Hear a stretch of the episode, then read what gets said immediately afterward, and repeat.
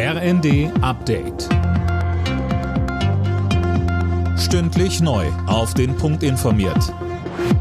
Ich bin Sönke Röhling. Guten Abend.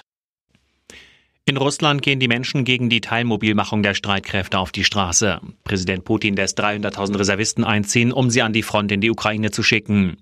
Bei landesweiten Demos dagegen wurden laut Aktivisten mehr als 1000 Menschen festgenommen. Auch international wächst die Kritik.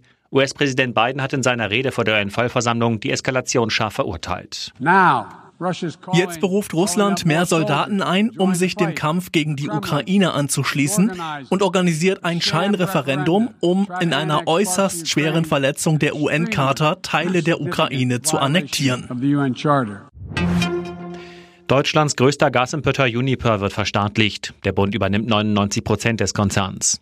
Uniper war wegen ausbleibender russischer Gaslieferungen in Schieflage geraten.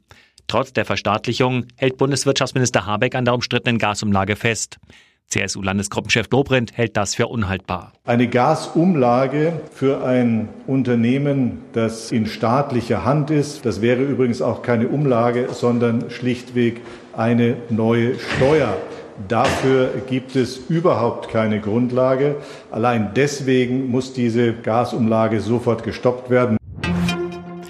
In Deutschland wird mit Hochdruck gegen kriminelle Banden ermittelt. Im vergangenen Jahr ist die Zahl der Ermittlungsverfahren um 17 Prozent gestiegen auf gut 700. Das geht aus dem aktuellen BKA-Bericht zur organisierten Kriminalität hervor.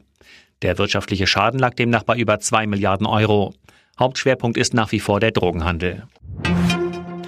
Kommende Woche will Bauministerin Geiwitz einen Gesetzentwurf zur Wohngeldreform und zur neuen Heizkostenpauschale vorlegen. Die Leute haben Sorgen, da muss schnell etwas getan werden, sagte Geiwitz bei Bild TV. Die Neuregelung soll zum Jahreswechsel in Kraft treten.